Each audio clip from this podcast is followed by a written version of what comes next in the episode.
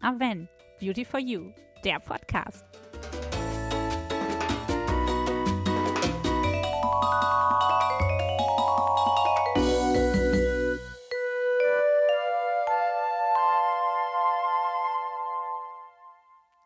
Hallo ihr Lieben, herzlich willkommen zur ersten Podcast-Folge im Jahr 2023. Wir hoffen, ihr seid gut ins neue Jahr gekommen. Hier ist wieder Raffaela. Und Svenja. Ja, ein schönes neues Jahr von uns beiden. Und vielleicht geht es euch so wie uns auch. Jedes Jahr wieder Silvester nehme ich mir Vorsätze fürs neue Jahr. Ja. Also Vorsätze, wohl bemerkt. Und wie ist es dann bei mir? Der Vorsatz ist da, anfangs schaffe ich es auch gut, den umzusetzen und irgendwann schluder ich ein bisschen damit. Aber was sind, Raffaela, so die klassischen guten Vorsätze fürs neue Jahr? Also ich glaube, mein Mann nimmt sich jedes Jahr vor, aufzuhören mit dem Rauchen.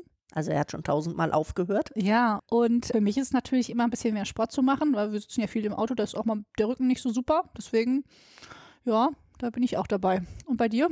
Ja, abnehmen, einhergehend mit mehr Sport. Ja. Du merkst meine Begeisterung, meinen Enthusiasmus. Ja, ja, ja. Gut, aber das sind ja auch nur Vorsätze, ne?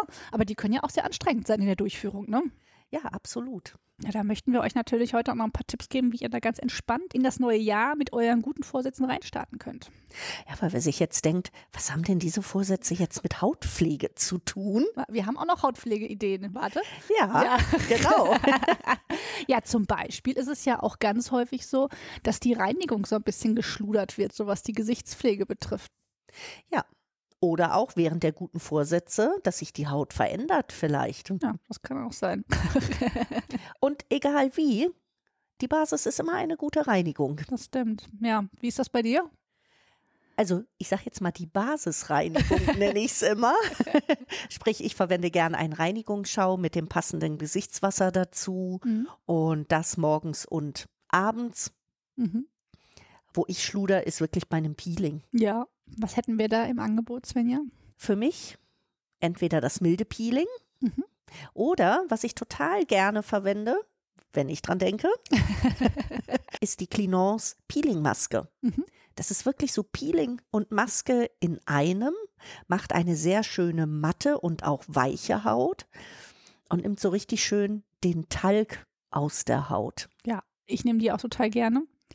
Und man könnte die ja mit einer Akne oder mit einer öligen, unreinen Haut so zweimal in der Woche machen. Ich habe jetzt eher eine Mischhaut. Du hast vielleicht auch mal so eine Stelle, die ein bisschen glänzt. Dann würde man das vielleicht mal so ein, zweimal im Monat machen, einfach zum Verfeinern.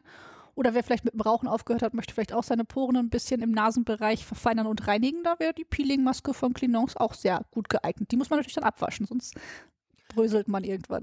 Genau, die wird halt fest auf der Haut und wenn ich jetzt nicht gerade im ganzen Gesicht eine glänzende Haut habe, dann könnt ihr die auch einfach gut nur partiell auftragen, vielleicht nur in der T-Zone, nur auf der Nase. Genau. Und dann die Tür aufmachen und den Postboten begrüßen.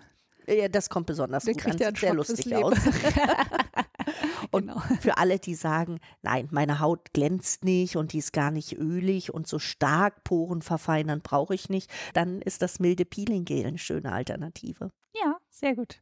Also wir sind jetzt gepielt. Du reinigst mit mattierendem Reinigungsschaum und Gesichtswasser. Genau. Ich nehme zum Beispiel lieber die Micellenreinigung. Und da haben wir die Möglichkeit, einfach mit dem Wattepad morgens und abends Reinigung und Gesichtswasser in einem zu verwenden. Aber ich habe tatsächlich auch ganz oft die Frage im Freundeskreis, Mensch, sag mal, muss ich mir echt morgens das Gesicht auch reinigen? Weil äh, abends, klar, das Make-up muss runter, die Nachtcreme will drauf. Aber morgens früh reicht das da nicht einfach, wenn ich mit dem Kopf in den Wasserstrahl gucke, bin ich da nicht auch sauber? Weiß nicht, was meinst du dazu, Svenja? Ist natürlich erstmal der frische Aspekt zum Wachwerden. genau. Ja, das stimmt natürlich. Aber vor allen Dingen haben wir das Problem, dass nachts ganz viel aus unserer Haut raus möchte. Talg und Schweiß wird von der Haut ausgeschieden und das bildet natürlich auch einen ganz natürlichen Schutzfilm auf unserer Hautoberfläche. Aber wenn wir den nicht mit einer Reinigung runterreinigen, dann kann die schönste Pflege nicht einziehen und das wäre natürlich wünschenswert. Ja, und vor allen Dingen, wenn ich die perfekte Reinigung gefunden habe, dann kann ich meine anschließende Pflege auch viel sparsamer verwenden. Ich komme länger aus mit meiner Tube oder meinem Tiegel. Ja, das ist für euch bestimmt auch ganz spannend, ne? Ja.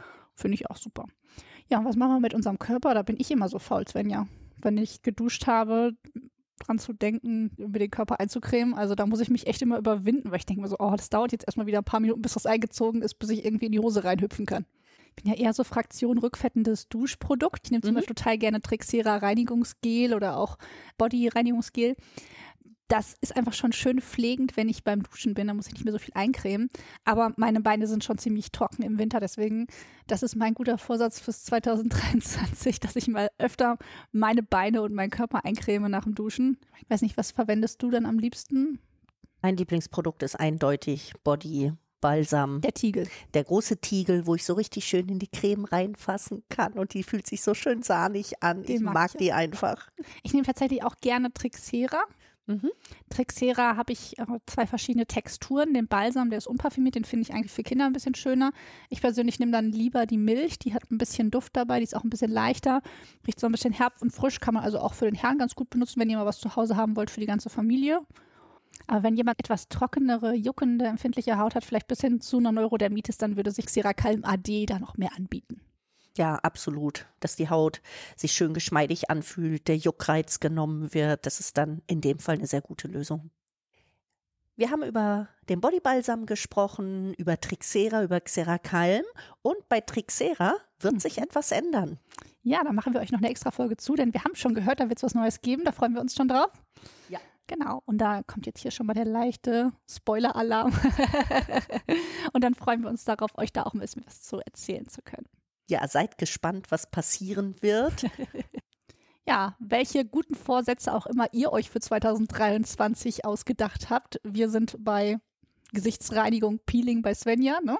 Ja, Ich eher so beim Eincremen nach dem Duschen.